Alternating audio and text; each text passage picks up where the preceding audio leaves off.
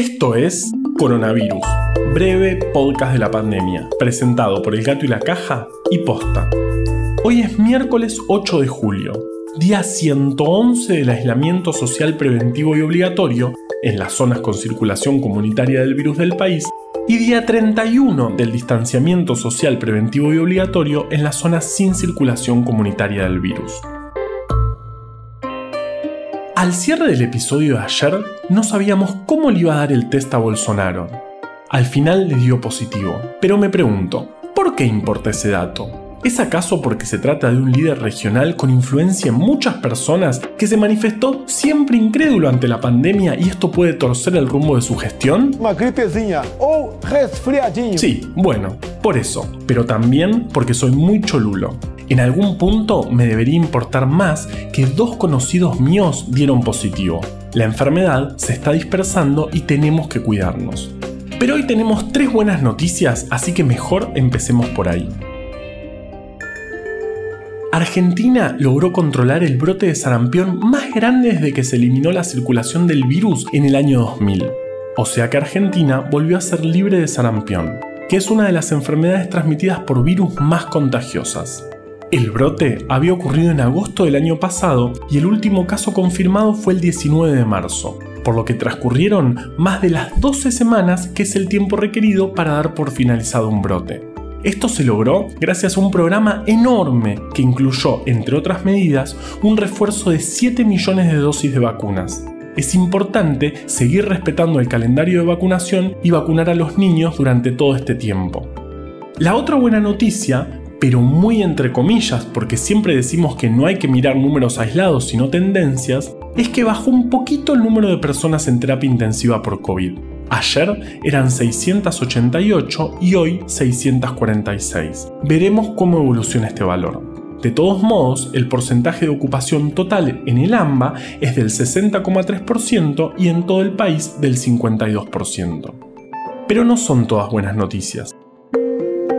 Ayer se hicieron 9.085 testeos y se confirmaron 2.979 casos, la cifra más alta desde que empezó todo esto. El 93,1% es de residentes en el AMBA, el 0,9% en Chaco, el 1,6% en Córdoba y el 1% en Jujuy, que ayer registró 30 casos llegando a un total de 260. Esto fue sorpresivo porque implicó un salto importante para los números que venía manejando esa provincia. En total, en Argentina tenemos 83.426 casos totales, de los cuales 36.562 ya se recuperaron, dando lugar a la tercera buena noticia de este podcast. De esos, el 47,6% se contagió por transmisión comunitaria, lo que quiere decir que no estuvo en contacto con un caso confirmado ni tuvo antecedente de viaje. Es decir, que no se sabe dónde se contagió, justamente porque hay circulación comunitaria del virus. Así que sí, ya sabes, tenemos que salir lo menos posible. Ahora vamos con Vale mientras me hago un té en hebras porque me llegó una tetera espectacular. En el reporte matinal del Ministerio de Salud, Carla Bisotti dio un par de datos sobre las patologías respiratorias que está viendo últimamente. Desde el año pasado, los cuadros símil-influenza disminuyeron un 50% con respecto al año pasado y los casos de bronquiolitis casi un 80%. Es de esperar que el aislamiento y las medidas preventivas sirvan para combatir el coronavirus, pero también impacten en una menor cantidad de contagios de otras enfermedades. Igual ojo, en este contexto dijo que todo resfrío es coronavirus hasta que se demuestre lo contrario. Guardémonos en casa y cuidémonos.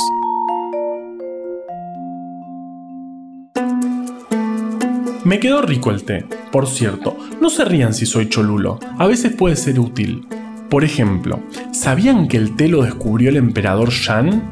Dicen que cuando estaba por morir, luego de envenenarse 72 veces buscando hierbas medicinales, una hoja de té cayó accidentalmente en su boca y lo salvó. ¿Saben cómo me enteré de esto? Buscando información en internet sobre la vida de Romina Yan, que no tenía relación con el emperador, pero ¿vieron cómo son los algoritmos de búsqueda?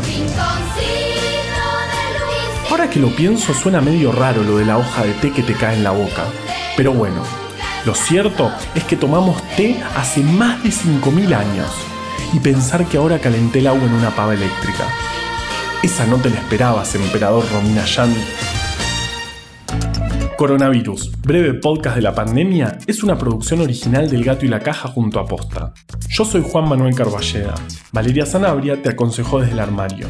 Y ahora viene la parte que digo, quédate en tu casa y nos escuchamos mañana.